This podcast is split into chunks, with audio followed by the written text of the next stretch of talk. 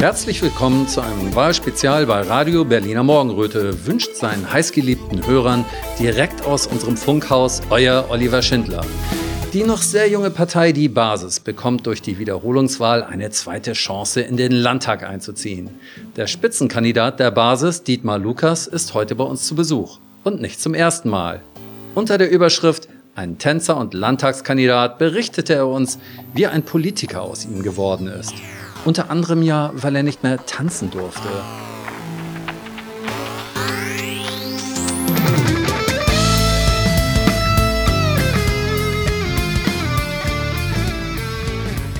Nun hat sich inzwischen alles von allein erledigt. Du darfst wieder tanzen, ungeimpft, ungetestet und unmaskiert. Was willst du überhaupt noch? Stell dir vor, du wirst jetzt gewählt. Meinst du etwa, die lassen dich im Landtag tanzen? Denkst du, da kann man schöne Frauen kennenlernen? Dietmar, erzähl mal. Tanzen und Tischtennis spielen. Eins, eins der ersten Aktionen, die ich machen werde im Landtag, ist eine Tischtennisplatte aufstellen. ähm, Scherz beiseite.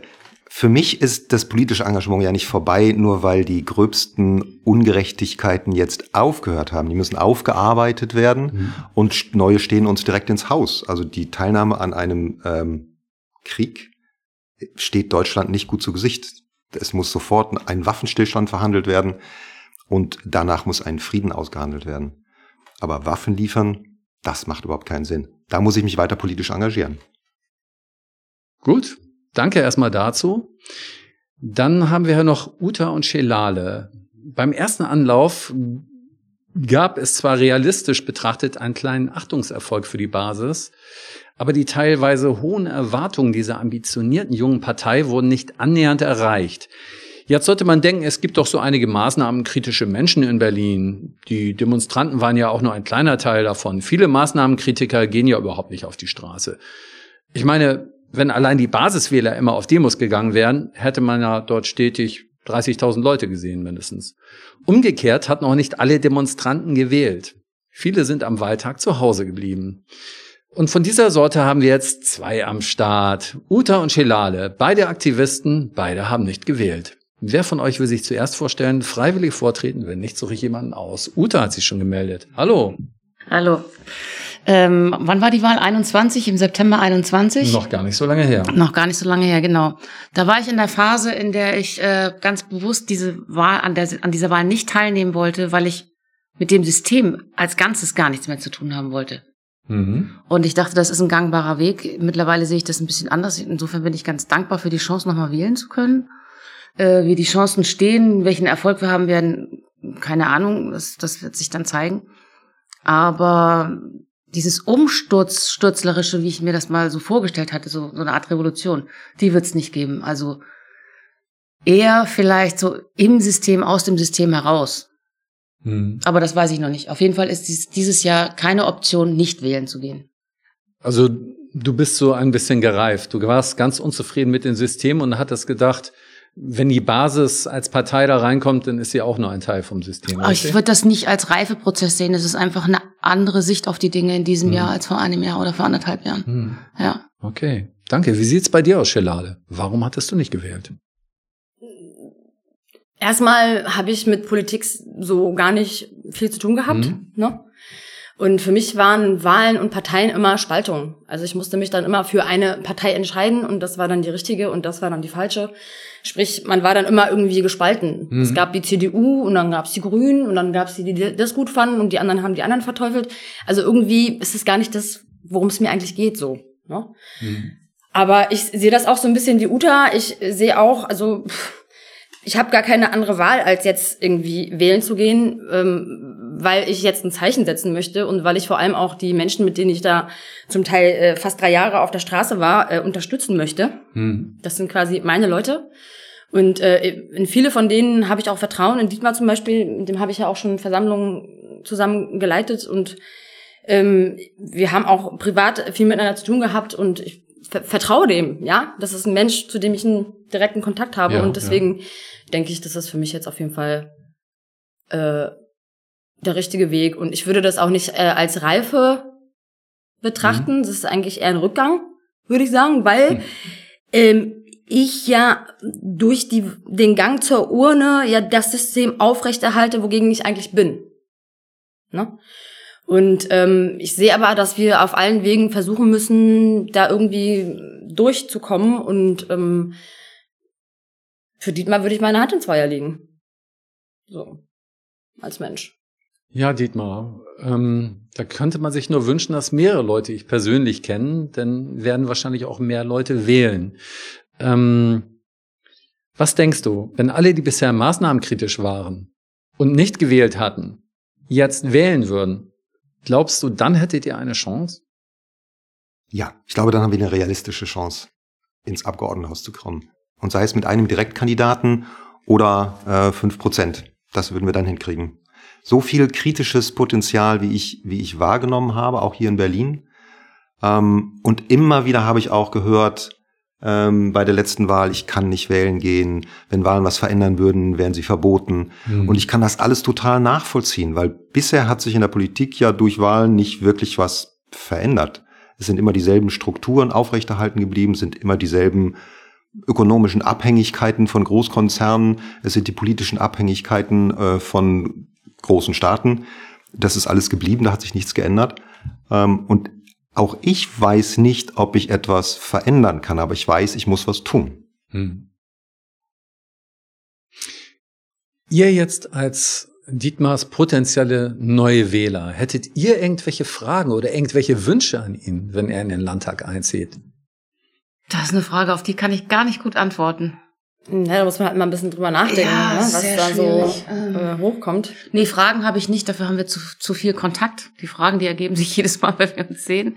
Also, äh, als, als potenzielle Wählerin oder als, als deine, was, was, was sind wir dann in der Konstellation? Naja, was hättest du allgemein für Wünsche an die Basis, wenn die jetzt die 5% Oh ja, doch, ich habe einen großen. Ähm, nicht den gleichen Fehler wie die Grünen zu machen. Das fing auch mal ganz hoffnungsvoll mhm. an Sie sind sicherlich nicht alleine daran schuld, dass es so schief gegangen ist. Ich denke, da ist auch viel passiert von außen oder von Unterwanderung oder was auch immer. Aber sie sind ja irgendwann mal ganz furchtbar falsch abgebogen. Und das sollte der Basis auf keinen Fall passieren. Da mhm. sollte die Basis sehr, sehr sensibel sein, ähm, sofort Strömungen, die abdriften, zu erkennen und dagegen zu wirken. Hattest du schon mal die Grünen gewählt, wenn ich fragen darf? Oh ja. Mhm. Mehr als einmal, glaube ich. Ich war der klassische Grün, Links- oder SPD-Wähler. Mhm. Mhm. Ich kam mir damit relativ intellektuell vor. Ja. Wie ist mit dir, Schilale? Du hattest vorher überhaupt noch nie gewählt? Also ich sag mal so, äh, du wächst natürlich auf in einem System, wo du dich freust, dann 18 zu werden und dann endlich wählen gehen zu können, weil die Propaganda ja dahin läuft und alle wollen wählen und alle wählen und dann wählst du natürlich das, was deine Familie wählt. Da hast du ja nicht so große Ahnung davon, weil interessiert mm, dich auch nicht mm, wirklich. Mm. Ja, und irgendwann habe ich mir gedacht, so, nee, ey, das ist mir viel zu blöde, da hinzugehen und meine Stimme an irgendjemand abzugeben und irgendwie, wen soll ich denn da wählen? Also ich meine, es ist ja letztendlich immer das geringere Übel und das geringere Übel kann ich mir auch sparen, weil ähm, es ändert ja eh nichts. So und eben dieser Gedankengang von vorhin, dass ich äh, ein System nicht aufrechterhalten möchte, was ich eigentlich ähm, abschaffen will oder nicht ähm, mhm. befürworte, so in der Form. Naja, die Frage ist halt, wie schafft man so ein System ab, ne? Hast du irgendeine konkrete Idee? Tja, konkrete Ideen, danach werden alle immer gefragt und es ist, glaube ich, total schwierig, da irgendwie konkrete Ideen zu haben. Aber ich denke, es ist ein Prozess, in dem wir sind es gibt schon parallele Strukturen, es gibt äh, Leute, also ich meine, ein Lehrer ist immer ein Lehrer, ja, der kann halt immer irgendwo Kinder finden, die er unterrichtet, ne? Und mhm. ähm, Krankenschwester wird es auch immer bleiben, genauso mhm. wie der Arzt. Also es, es, es passiert eh schon, dass wir so eine neue Ordnung irgendwie finden. Und äh, auf dem politischen Weg, das eben auch zu versuchen, dort einen neue, neuen Wind reinzubekommen. Und also ich würde mir definitiv wünschen, die sollten alle Polizisten in Berlin sollten definitiv Supervision erhalten, in dem, wie sie mit Menschen umgehen und Gefahren einschätzen. Also das ist etwas, was ich äh, definitiv und sofort äh, mir als Wunsch äh, an oberster Liste schreiben würde, weil das, was die Polizei sich geleistet hat in den letzten drei Jahren, war einfach unter aller Sau. So. Uta hat auch noch einen Wunsch und dann danach mhm. kann Dietmar uns dann erzählen, ob er uns diesen Wunsch erfüllen wird, wenn er Ganz kurz wird. zu dem Wort Polizei ist für mich ein ja. echter Trigger. Mhm. Ähm, ich selber habe zum Glück keine Polizei gewählt, aber erfahren, aber zu viel gesehen. Hm. Wirklich zu viel für eine normale Seele, finde ich. Also mir, mir hat das sehr, sehr zugesetzt. Ja. Und es hat bei mir ähm, ausgelöst den Respekt ähm, vor dieser Institution zu verlieren. Mhm. Wenn ich früher im Urlaub war in irgendwelchen fernen Ländern, dann dachte ich immer, boah, bin ich froh, in Deutschland zu leben. Da kann man sich wenigstens auf die Polizei verlassen, wenn du Hilfe brauchst oder wenn irgendwas nicht richtig läuft. Äh, das behaupte ich nicht mehr, ganz im Gegenteil. Ich habe da mhm. ganz, ganz große Sorge, dass das völlig aus dem Ruder gelaufen ist. Dietmar, die Polizei ist hier offensichtlich mhm. ein wichtiges Thema. Das kann ich total gut nachvollziehen. Meine persönlichen Erfahrungen mit Polizeibeamten sind sehr unterschiedlich gewesen in den letzten drei Jahren. Ähm, und es gab immer welche dabei, die dann so einen arroganten, herablassenden Ton hatten. Und da habe ich immer leider etwas allergisch drauf reagiert. Wenn ich dann ein Mikro in der Nähe hatte, konnte ich mich dann am Mikro ein bisschen zur Wehr setzen. Aber ich glaube, dass es bei der Polizei generell, also nicht nur in Berlin, keine funktionierende Fehlerkultur gibt. Mhm. Es gibt zum Beispiel in den Einsatzhundertschaften gibt es ganz offensichtlich ähm, Rabauken, die nach vorne preschen, um Action zu machen. Und der Chorgeist befiehlt den anderen Kollegen dann hinterher zu gehen, weil die dürfen den natürlich nicht vorne irgendwo alleine lassen. Mhm. Und dass die Kollegen den Rabauken dann nicht nachher zur Seite nehmen und zu sagen, Junge, du lässt das, du ziehst uns da nicht in sowas rein. Das fände ich ein Ansatz einer Fehlerkultur, der unbedingt in der Polizei installiert werden muss. Und ich glaube auch, dass es einfach politische Befehle gab, die Protestbewegung von der Straße zu räumen. Und dann fast egal wie. Hm. Und dass die politischen Befehle natürlich dann ähm, nicht mehr kommen dürfen, das ist auch klar. Das Gleiche finden wir aber hm. auch bei der Justiz, ne? Ja. Also ähm, ich kann mich auf, habe nicht mehr das Gefühl, mich auf ein neutrales Gericht verlassen zu können, auf einen normal denk, klar denkenden Richter zu stoßen, ähm, auf einen Staatsanwalt, der natürlich den Staat vertritt, schon richtig, aber auch ähm, dem Angeklagten zuhört und darauf eingeht. Alle diese diese Sicherheiten, die ich mal vermeintlichen Sicherheiten zumindest, die ich mal hatte, die sind komplett weg. Und ich glaube, das können wir auch noch übertragen auf ein paar weitere Institutionen. Nicht nur Justiz und nicht nur Polizei. Genau, die ganze Medizin können wir damit reinnehmen. Die das Medien? Muss, ja, oh ja. Wir wissen gar nicht, wo wir anfangen sollen, oder? Hm. Im Grunde sind das allerdings alles Sachen, wo die Politik gar nicht so direkt Einfluss drauf nehmen sollte. Ne? Also zum Beispiel die Medien. Ähm, wie ist das mit Richtern und Staatsanwälten? Die also sollten ich, doch unabhängig von der Politik sein. Ich will noch was oder? kurz zu den Medien sagen. Hm. Ähm, die Politik hat Einfluss auf die Medien noch. Ja. Ähm, es gab Hintergrundgespräche und Geheimgespräche. Das wird jetzt noch ähm, öffentlicher. Das wird auch noch weiter öffentlich werden. Ähm, also die Politik hat massiv Einfluss auf die Medien genommen. Mhm. Die haben sich irgendwann mit den Medien zusammengesetzt und gesagt, wir haben hier eine Geschichte, die müssen wir in die Gesellschaft hineindrücken. Äh, koste es, was es wolle. Da marschiert ihr bitte mit. Es geht ums Ganze. Wo hast du das her, die Information? Ähm, ich weiß, dass es Hintergrundgespräche mit Facebook und äh, Twitter gegeben hat mhm. ähm, von der Politik. Ähm, die Twitter-Files machen eine ganze Menge Verbindungen deutlich mhm. und ähm, wir werden, und es gab, glaube ich, auch unbestritten Hintergrundgespräche mhm. zwischen dem Kanzleramt und den Medien ich kann jetzt nicht genau sagen, wo die Einzelinformation ja, herkommt. Ja, das vermischt klar. sich so in meinem das, Kopf ich als das, Ich, kenn das. Ja, ja, ja, ähm, ich versuche schon immer das, was ich sage, gut belegt zu sagen, mhm. aber ich mhm. habe oft die Einzelbelege nicht im Kopf. Ich mhm. speichere das für mich ab. Dieser Beleg hat eine gute Qualität und dieser Beleg, da kann ich mich nicht drauf verlassen. Das ist Hörensagen.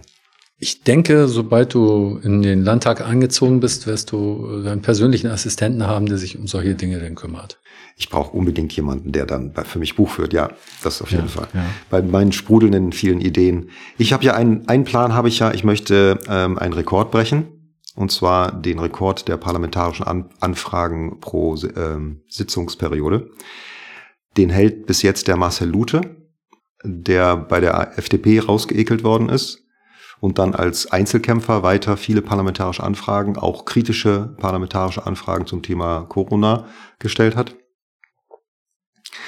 Und der als Einzelperson hat ja nicht so einen Hintergrund, wie ich den haben könnte. Also ich werde mich äh, beliefern lassen von der ganzen Protestbewegung und parlamentarische Anfragen stellen, was das Zeug hält. Na, du bist ja gut vernetzt, ne? Das ist ja aus deiner Zeit als Aktivist äh, hast du ja einen super Kontakt zur Straße. Und gerade das, äh, die Zeit seit der letzten Wahl hat da noch einen großen Unterschied gemacht, mhm. habe ich gemerkt. Also bei der letzten Wahl, die Wahlvorbereitung, die war sehr wohlwollend, aber nicht wirklich so effektiv. Und jetzt merke ich, wie die Menschen auf mich zukommen, sagen, kann ich nicht das machen, können, können wir nicht das machen. Mhm. Also das funktioniert sehr viel besser. Die Vernetzung, die hat auf jeden Fall ähm, deutlich mehr funktioniert. Mhm. Und ich wollte noch ein Stichwort von, ja. von Uta aufgreifen, das mit der Revolution. Ähm, ich glaube tatsächlich, dass wir eher eine Schnellsolution brauchen. Eine Revolution wird nicht funktionieren, auch wenn wir uns sehnlich danach sehnen, bessere Verhältnisse zu haben, menschlichere Verhältnisse zu haben, aber das wird langsam gehen müssen. Ja. Ich würde, Schelale, du würdest doch eben was sagen. Aber darf, darf, darf ich noch mal zu dem was sagen, ja, was du eben meintest? Sehr, sehr gerne. Politik? Die Politik sollte doch eigentlich, oder so ähnlich sagtest du, und dazu fällt mir ein, ähm, ich finde, die Politik sollte so Institutionen wie die Presse zum Beispiel dazu auffordern, von ihnen kritisiert zu werden. Die, die Presse sollte von der Politik den Auftrag bekommen, das zu tun. So wie die Partei in, innerhalb sich selbst ja auch sich gegenseitig kritisiert und erwartet, dass die anderen ähm, denjenigen kritisieren und kritisch damit umgehen. War das jetzt unverständlich? Das war total verständlich. Ihr guckt so erstaunt. ja, ich gucke so erstaunt. Ich stelle mir gerade vor, wie Herr Lauterbach also die Presse bittet, ihn zu ähm, Nee, ich meine ja, ich mein ja die Politik aber, an sich. Also das aber Dietmar, bei dir kann ich mir das vorstellen. Auftrag hm. sein. Ähm, mein Leben ist begleitet, begleitet von Selbst- und Fremdkritik auf jeden Fall. und äh, ich bin da immer wieder sehr dankbar dafür gewesen, ja. wenn mich jemand mal ähm, auf etwas hingewiesen hat, wo ich dann außer Spur gekommen bin. Ja, ja. Klar, und das, das für eine Politik halte ich für eine großartige Idee. Ich habe davon noch nicht so gehört, aber ich finde das absolut grandios, natürlich. Es geht darum, ähm, zu, zusammen etwas besser hinzukriegen. Und das kann man ja nur machen, wenn man sich gegenseitig hinweist auf, auf Verbesserungsmöglichkeiten. Sagen hier. Schwarmintelligenz. Ganz genau. Ja. Richtig. Das, das Stichwort ist es. Ja, ist drin in dem Programm, ne? Ja. So, jetzt ich, als Neuwähler wollte ich euch beide einmal fragen, kann dann einer von euch alle vier Säulen der Basis auswendig? Ja. Na, dann leg mal los. Also äh, Freiheit, ja? Machtbegrenzung, Achtsamkeit und Schwarmintelligenz. Wow, eins setzen. Ja.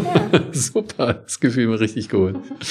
Ähm, ähm, also ich muss sagen, ja? ganz kurz, da gefällt mir bei diesen ganzen beiden Sachen, Machtbegrenzung ist natürlich super, aber Achtsamkeit und Schwarmintelligenz, also Achtsamkeit mhm. ist sowieso, wenn jemand achtsam ist, dann Machtbegrenzung ist dann sowieso eigentlich schon aus meiner Sicht, so wie ich das verstehe, eh schon drinne, weil wir sind achtsam mit uns, mit den Menschen um uns herum, mit der Natur, mit ja, mit mit allem, was so ist. Ne?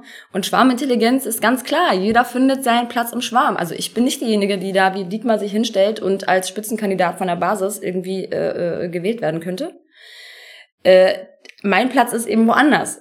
Ich, ja. na, wir, wir arbeiten auch beide direkt am Menschen, aber ich mache was anderes und das ist genau das Richtige für den Schwarm und das ist total genial, dass das da mit dabei ist. Ich finde das großartig.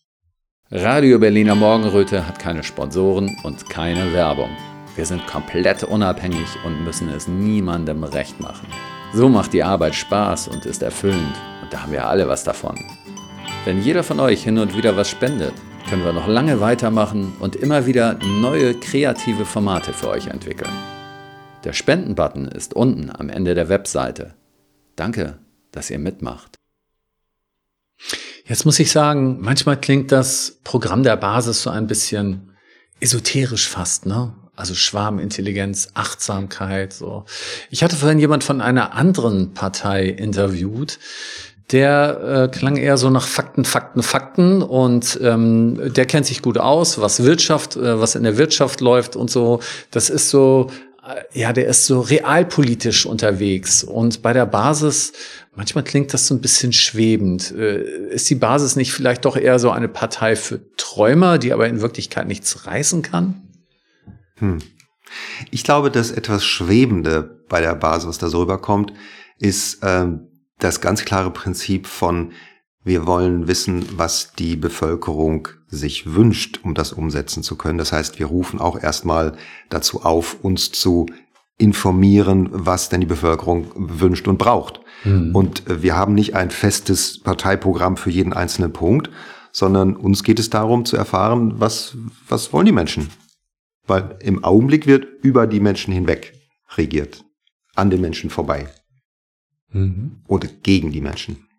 Tatsächlich hat es in Südamerika, in Brasilien ja mal äh, so ein Projekt gegeben. Äh, ich erwähne es mal kurz. Da hatte sich einer zur Wahl gestellt und hat gesagt, wenn ihr mich wählt, dann gebe ich euch die Macht. Gegen zwei richtig etablierte, korrupte äh, Politiker, die eigentlich fast gar nicht verlieren konnten. Und er hatte gewonnen. Er hat es tatsächlich gemacht. Und dann konnten, konnten die Bürger immer mit über den Etat abstimmen, so wofür das Geld benutzt wird. Und die Stadt ist wirklich floriert. Ist nicht gern gesehen gewesen in gewissen Bereichen. Und ähm, tatsächlich hat sich das auch aus irgendwelchen Gründen nicht so sehr verbreitet auf der Welt. Es gab so vereinzelte Beispiele, aber das, das gibt's tatsächlich. Mhm. Ne? Und äh, das wäre dann schon so eine Art Schwarmintelligenz letztendlich, oder? Natürlich. Wir wollen verbindliche Volksentscheide und ähm, das natürlich auch für Berlin. Hm. Klar. Hm. Jetzt gibt's natürlich, ja, reden wir eigentlich von Sachen, die ihr wahrscheinlich nur erreichen könntet, wenn ihr an der Macht wäret. Wenn ihr in der Verantwortung wärt. Ich glaube, so sollte man das ausdrücken. Ich glaube nicht. Also äh, ja? Uta hat vorhin schon die Grünen erwähnt. Ich habe die sehr intensiv auch verfolgt. Ähm, ich bin, habe damals bedauert, dass ich äh, sieben Tage zu spät für die erste Bundestagswahl ähm, geboren wurde, bei der die Grünen wählbar äh, waren. Ähm, was die geschafft haben, war, dass sie mit dem Thema Umwelt und auch Frieden, mhm. dass sie eine Welle vor sich hergeschoben haben, die weit größer war als ihre Wahlergebnisse. Ähm, als ich dann entdeckt habe, dass sogar die CDU einen Umweltbeauftragten hatte, habe ich gedacht, ja, die haben Einfluss über ihre Wahlergebnisse hinaus, weil sie ein, weil sie ein wichtiges gesellschaftliches Thema aufgegriffen haben und dann die gesamte Gesellschaft dann so einer Kettenreaktion darauf reagiert hat. Also da braucht es ein deutliches, ein möglichst deutliches Signal. Aber ich glaube, dass dann auch schon mehr darüber hinaus passiert. Also das heißt, anhand der Grünen hat die CDU gesehen, aha, da sind jetzt die Bedürfnisse in der Gesellschaft. Und bevor die Grünen uns die Stimmen wegschnappen, kümmern wir uns lieber um das Ressort. Ganz genau. Mhm. Mhm. Sag mal, um nochmal zurückzukommen auf die Prozente. Hier in Berlin gibt es ja auch die 5%-Hürde, ne? Es gibt die 5%-Hürde für das Abgeordnetenhaus, für die BVV gibt es nur eine 3%-Hürde. Aha. Der das heißt, andere Unterschied für die BVV ja. ist, dass man dort auch schon ab 16 abstimmen kann. Und nicht erst ab 18. Gut. Das heißt also, du könntest auch in die Bezirksverordnetenversammlung kommen mit 3%. Die Basis Wir könnte. die 5% haben. Die Basis könnte auch mit drei Prozent in eine Bezirksverordnetenversammlung einziehen. Wenn sie in einem Bezirk mehr als drei Prozent der Stimmen auf sich vereinigt, dann geht naja, es Es wäre ja zumindest ein Anfang. Ne? Also ähm, ich würde mal sagen, wenn die erstmal in den Bezirksverordnetenversammlungen sind, dann werden die halt auch mehr wahrgenommen. Und dann ist die Chance größer, dass bei der nächsten Wahl dann halt ein Schritt weitergegangen werden kann. Ne? Nur zwei, drei Wahlwiederholungen und wir haben es geschafft. Klar. Könnte klappen. Uta. Ich, mir liegt noch was auf der Zunge zum Thema esoterisch rüberkommen. Das sagtest du, sagtest du eben so. Ähm, das wird ja gerne von außen so geframed, diese Partei von den Spinnern, von den Esoterikern. Ähm, das ist für viele scheinbar unverständlich und, und, und suggeriert sowas von irgendeiner unrealisierbaren Zukunft. In Wirklichkeit ist es doch wieder ein Zurückkommen zur Normalität, ähm, zur zurückkommen zur Schwarmintelligenz. Das heißt, wir alle zu, gehören zusammen und jeder bringt seine Kompetenz ein. Zurückfinden zur Achtsamkeit. Das ist uns doch alles in den letzten Jahrzehnten verloren gegangen. Hm. Da ging es doch nur um Macht und Geld und nichts anderes. Überhaupt nicht um den Menschen. Das heißt, das, was die Basis jetzt ausstrahlt, das ist nichts Neues und schon gar nichts Esoterisches. Das ist einfach wieder zurück zum gesunden Menschenverstand, in den ein gesundes Herz gehört.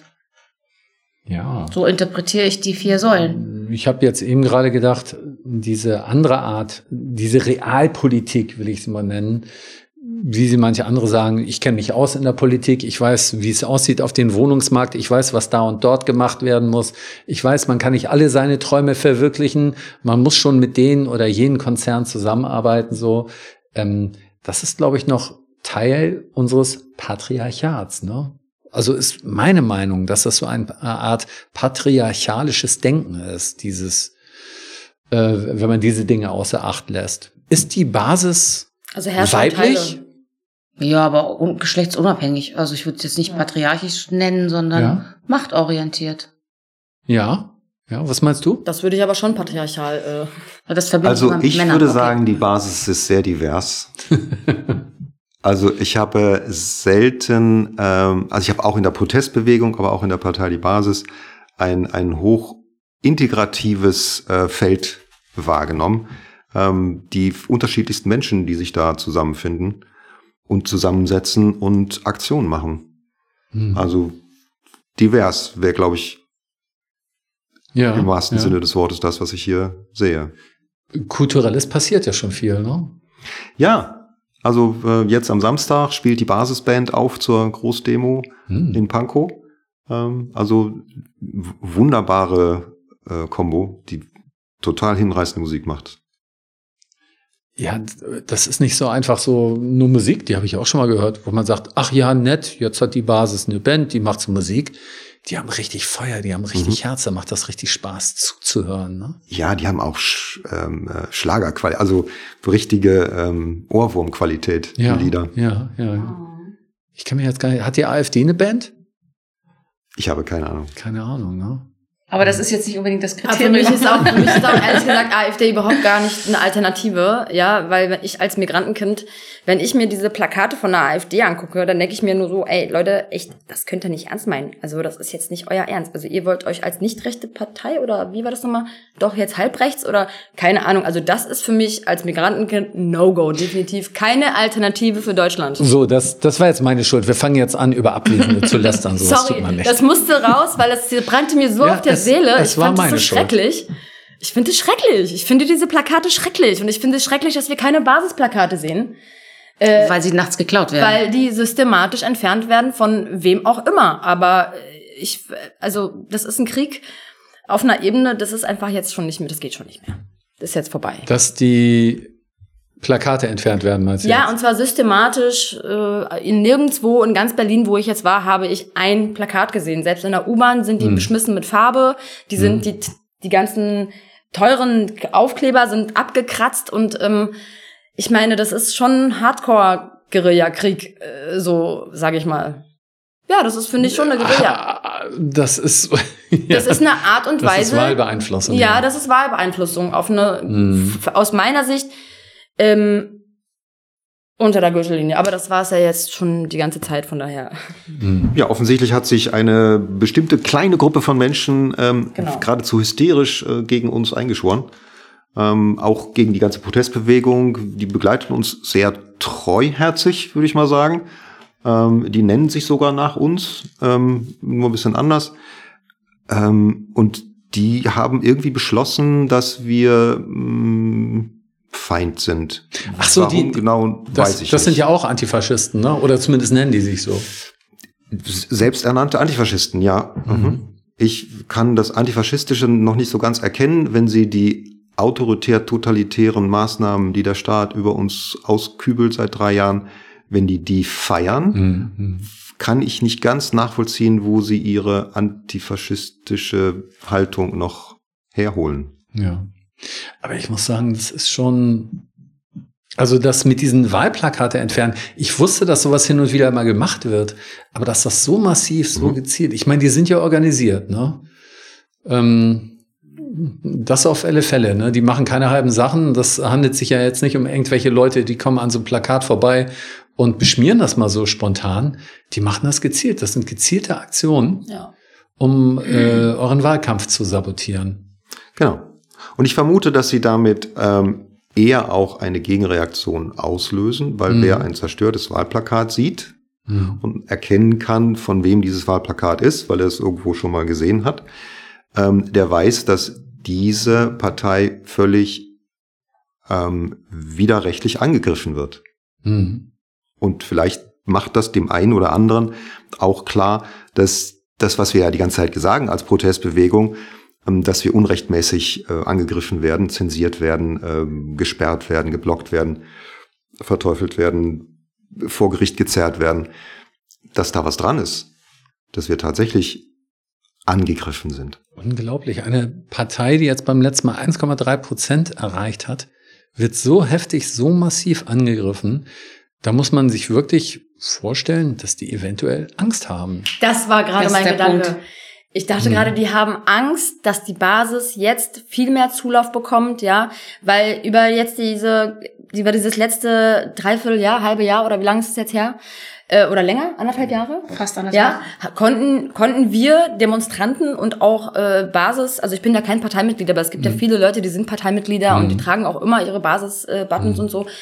Äh, wir konnten einfach jetzt so Gesicht zeigen, ja, und wir konnten einfach zeigen, wer wir wirklich sind, ja. Und ich denke, dass das ein großer Vorteil war. Hm. Also in dieser ganzen Phase, dass wir das, dass wir das hatten, dass die Leute, die haben halt ein Bild, was sie von den Medien bekommen, und dann haben sie ein Bild, was sie sehen von den Leuten, und das ist oft gar nicht so übereinstimmt, ne? Und Mhm. das, das ist schon eine Confusion irgendwie auslöst bei den Leuten und dann aber tatsächlich das, was hier passiert, in real, also dass jemand sieht, dass einer immer Platz macht oder höflich ist und freundlich Ja, ist und äh, äh, ne, also diese diese Dinge, diese Achtsamkeit äh, ähm, Hm. hat, empfindet oder wie auch immer man das jetzt auslebt. Ja, das sind halt Attribute, die wir eben haben und wir sind eine große, diverse, total bunte Bewegung. Das macht uns eben aus. Dass wir so bunt sind, so viele diverse Gedanken haben, ist das, was die Basis ausmacht. Das ist, finde ich, und, und dadurch kann überhaupt eine Schwarmintelligenz entstehen, weil wenn es immer nur aus einem, aus einer Box ist, dann ist es halt immer nur aus einer Box. Aber gerade diese große Weite er- erlaubt ja überhaupt diese Färbung von dieser äh, Bewegung, ja. Ich drück das mal ein bisschen poetischer jetzt aus. aber Ja, das so- darf auch gerne so- sein. Also es so ist Radio. Berliner Morgenröte. Da ist Genau. fast alles erlaubt. Ich würde das gerne ergänzen. Ja. Ähm, in den letzten, wie vielen Monaten, sagen wir mal 14, 15 Monaten seit der letzten Wahl ist viel passiert. Ähm, Corona hat langsam ausgedient. Neue Themen kommen. Ukraine, Krieg, Inflation und so weiter und so weiter. Äh, das ist ja, dadurch sind wir, sage ich mal, wir alle, die wir Aktivisten und die Basis, ja nicht dadurch verschwunden. Also das, was man uns immer unterstellt hat, wir sind einfach nur gegen Corona-Maßnahmen, das war ja von vornherein Quatsch.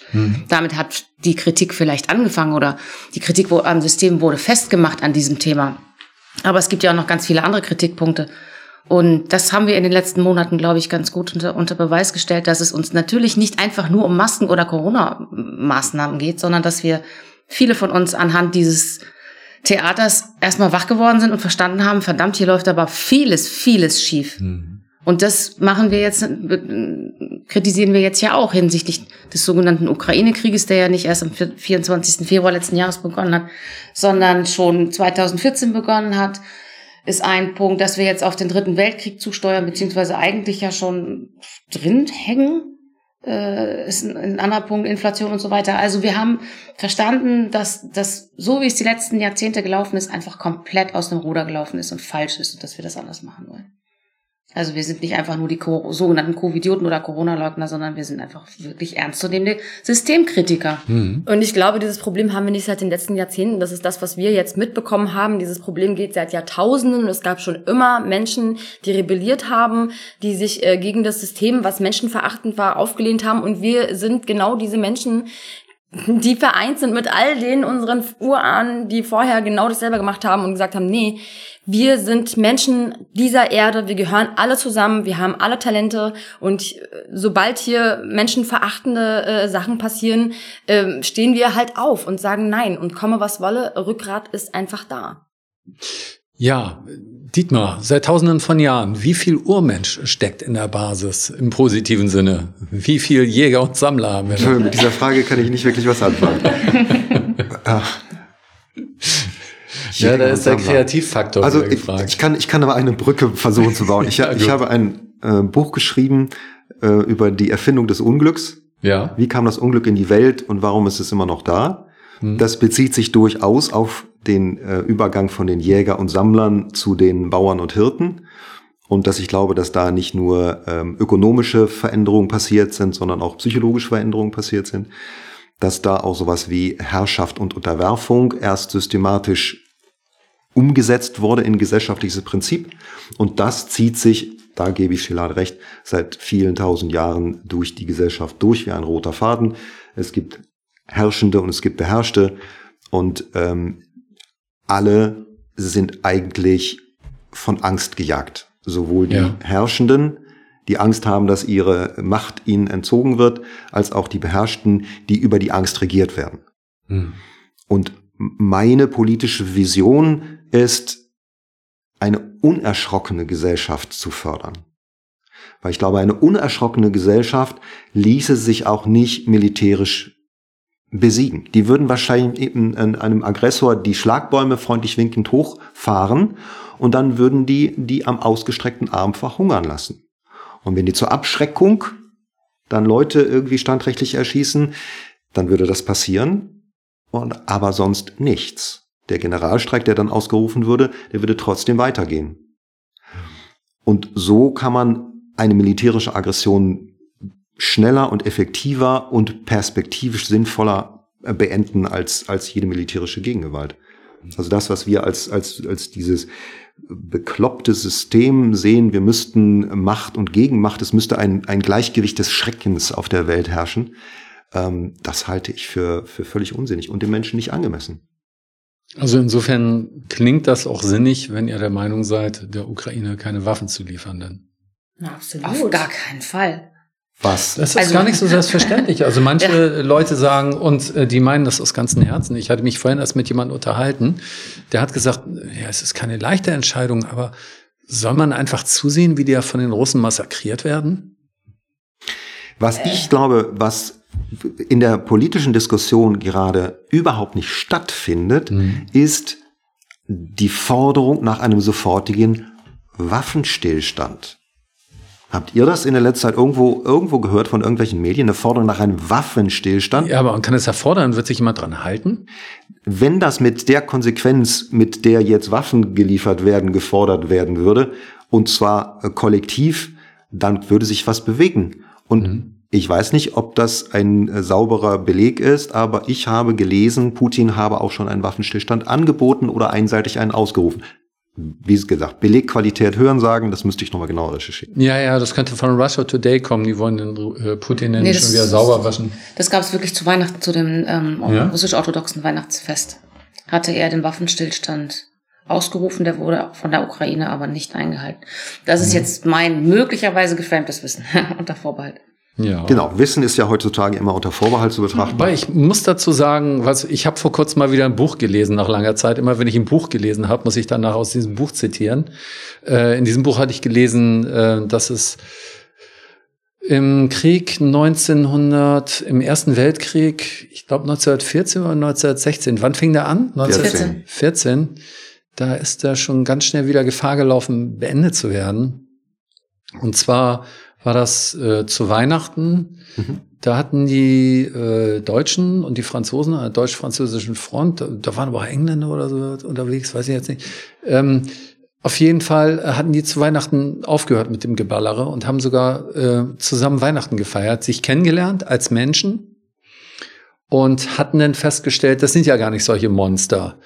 Kommt mir irgendwie bekannt vor jetzt mal. Ja, keiner Ähm, meiner russischen und ukrainischen Freunde will Krieg. Ja, eben. Keiner. Und die auch nicht.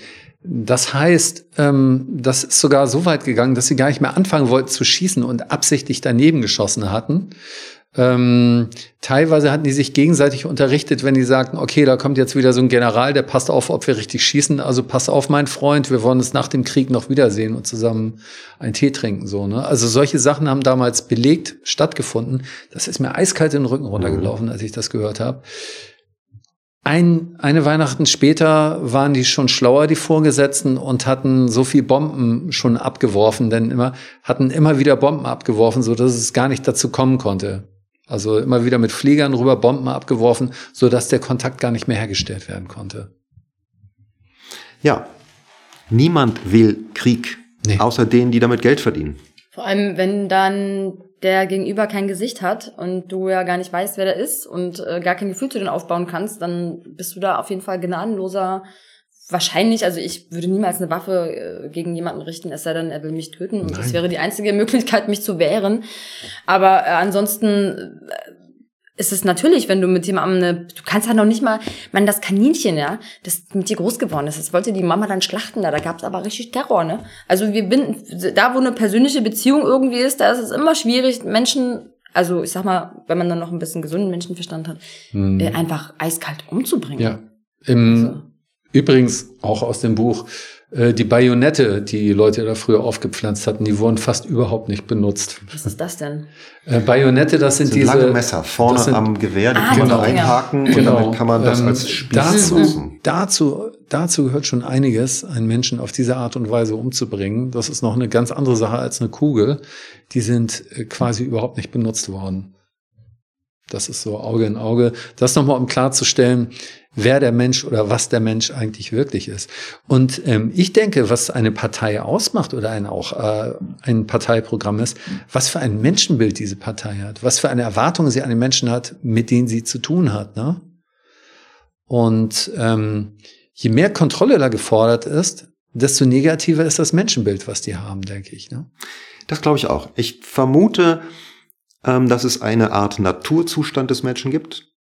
Und wir haben alle sogar ein Wort dafür.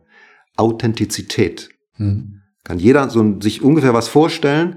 Und wenn wir nur zurückblicken, wie oft wir uns selber authentisch gefühlt haben in den letzten drei Wochen, dann können wir wahrscheinlich eine Idee davon kriegen, wie, wie entfremdet wir Menschen von unserem Naturzustand sind. Und ich behaupte, dass die Menschen im authentischen Naturzustand, dass die das alles untereinander gut geregelt kriegen, ohne irgendwelche ähm, Vorschriften und Gesetze von außen ähm, um die Ohren gedonnert zu kriegen. Die setzen sich zusammen, sagen, pff, mir geht's so, mir geht's so, wie, wie regeln wir das? Wir sind Teile dieser Menschheitsfamilie, wir klären das untereinander. Da gibt es doch, da gab es ein super Experiment mit äh, Babys und Kindern. Die haben irgendwie äh, Einjährigen, da gab es mehrere Kinder, die getestet wurden. Äh, Einjährigen so, äh, die hatten halt Hunger, ne? Und waren in so einem sterilen Raum und dann kam halt diese Schwester da rein mit dem Tablett, mit dem Essen für die Kinder und hat es denen auf den Tisch gestellt und hat dann quasi diese Deckel abgenommen. Und äh, das Teller von dem einen Kind war leer und der Teller, ne, ich bin halt Türke, Mhm. ne, da kommt es halt immer mal durch, ne? Ja. Genau. Und das, äh, der andere Teller war halt übervoll. Ne? Und intuitiv hat das Kind mit dem übervollen Teller die Hälfte oder mehr als die Hälfte dem anderen Kind auf den Teller getan. Also und ich denke auch, dass unsere Natur eigentlich ähm, fürsorglich ist und irgendwie teilt, ja. Ja. Meine einjährige Tochter hat mir beim Heulen Taschentücher gegeben. Irgendwie es ist voll mit Mhm. mitfühlen. Ne? Mhm. Dann haben die dieses Experiment äh, dann mit sieben, achtjährigen Kindern gemacht. Und die Reaktion, die die Kinder dann hatten, war, den vollen Teller zu safen. Mhm. Also abschirmen und nicht abgeben. Und ich denke, dass es einfach ein Prozess ist, den wir im Laufe des Lebens, Schule, was auch immer, Erziehung äh, in uns, auf uns äh, drüber gestülpt wird. Ja, also deswegen finde ich jetzt eigentlich diesen, ähm, diesen natürlichen Zustand authentisch oder eben halt achtsam und mitfühlend zu sein. Es ist natür unser natürlicher Zustand. Also ich denke, wir sind eigentlich gut. Gut. Darf ich das? Jetzt um- ja, ein, okay. ein Begriff Noch- dazu noch zu dem, Ja. was ihr beide sagtet, Ja. Dietmar und Schelale. Ich möchte doch gerne das Wort Gottvertrauen mit reinbringen. Das haben wir nämlich verloren. Egal wie wir Gott definieren. Aber das, das macht's für mich aus. Das, was ihr beschrieben habt. Auf jeden Fall ähm, ist ja wie gesagt, dieses Bild, was man von Menschen hat, das beeinflusst das Handeln eines Politikers und von Gesetzgebern, denke ich mal. Ne? Das ist ja nicht ganz unwesentlich.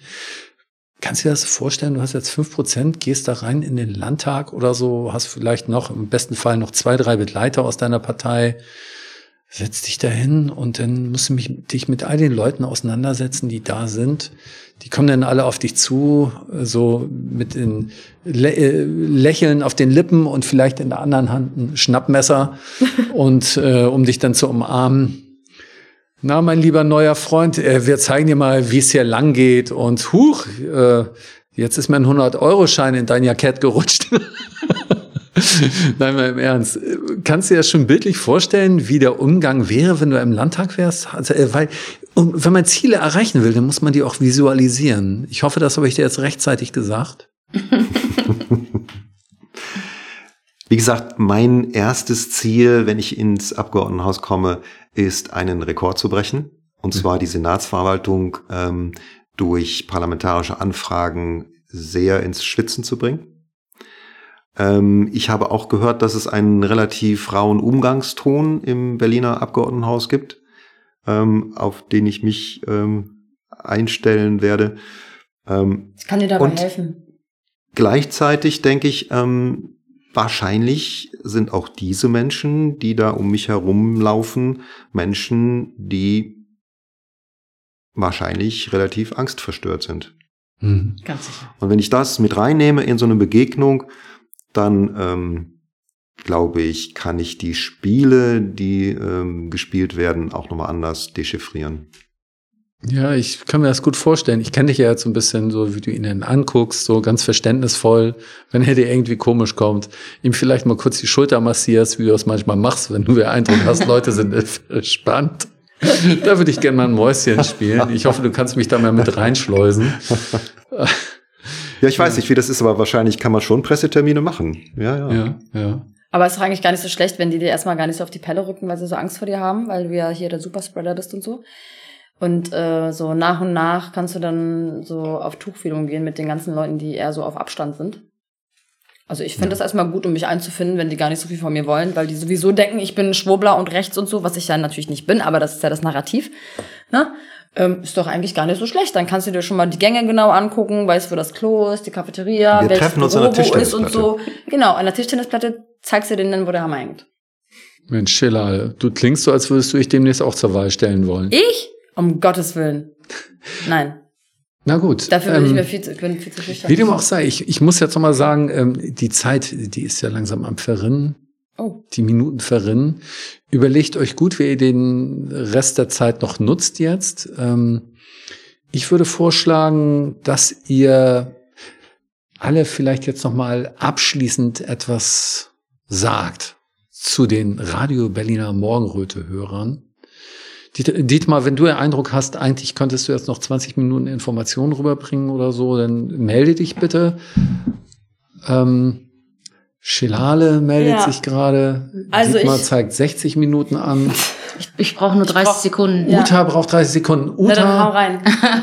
die Zeit läuft. Ähm, aufgehangen an deinen parlamentarischen Anfragen an dem Rekord. Wenn es der Basis gelingt, reinzukommen, dann wird sie ja in der Opposition sein. Ne? Wenn ich das richtig durchschaue, das, das Prinzip. Ja. Äh, Und da wünsche ich mir natürlich eine ganz, ganz effiziente, ganz tolle kritische Oppositionsarbeit, die sie, die Partei dann zu leisten hat, die ganz wichtig ist in der Demokratie. Ohne Opposition sind alle anderen nichts wert. Oder machen sie keinen Sinn.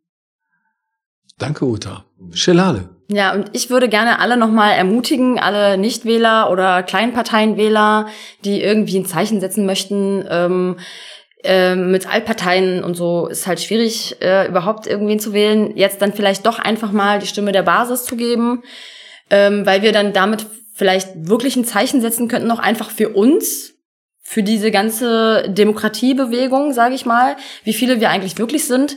Und äh, ich denke, dadurch ähm, ziehen wir diesen ganzen anderen Parteien ab und klüngeln uns zusammen auf die Basis und geben der Basis die Möglichkeit, irgendwie da äh, äh, Politik mitzumachen. Und ähm, wir alle entscheiden das ja dann. Also wir sind ja alle Teil dieser ganzen Bewegung. Und die Basis ist eigentlich ein Teil der Bewegung. Ja, sie ist ein weiterer Arm dieser Bewegung, der auf dieser anderen Ebene versucht äh, äh, mitzumischen. Und wir alle machen sie aus. Wir sind ganz normale Leute, die, äh, die in der Basis dabei sind. Also Schilales Vorschlag, nicht nur die bisherigen Nichtwähler sollten jetzt die Basis wählen, um die voranzubringen, sondern Klar. auch die Splitterparteienwähler, wie zum Beispiel von Die Linke, sollten sich überlegen, ob sie die Basis wählen. Dann würden die wahrscheinlich sogar über 10 Prozent kommen.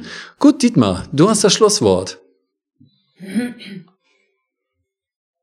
Ähm, ich stelle schon mein Schattenkabinett zusammen, ähm, für den Fall, dass es dann doch erheblich mehr als 5% werden.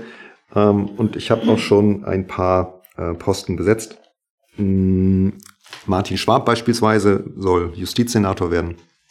Sabrina Kollmorgen Gesundheitssenatorin. Und ähm, Pressesprecher, Pressesprecher, Pressesprecher, Pressesprecher, wer Presse? und vielleicht finden wir auch noch einen geeigneten Pressesprecher. will ich doch auch hoffen. Ähm, Du hattest doch Und was ich, was ich auf jeden Fall sagen möchte, liebe Hörer des Radio Berliner Morgenröte, ähm, informiert euch und bitte geht zur Wahl. Danke, Dietmar.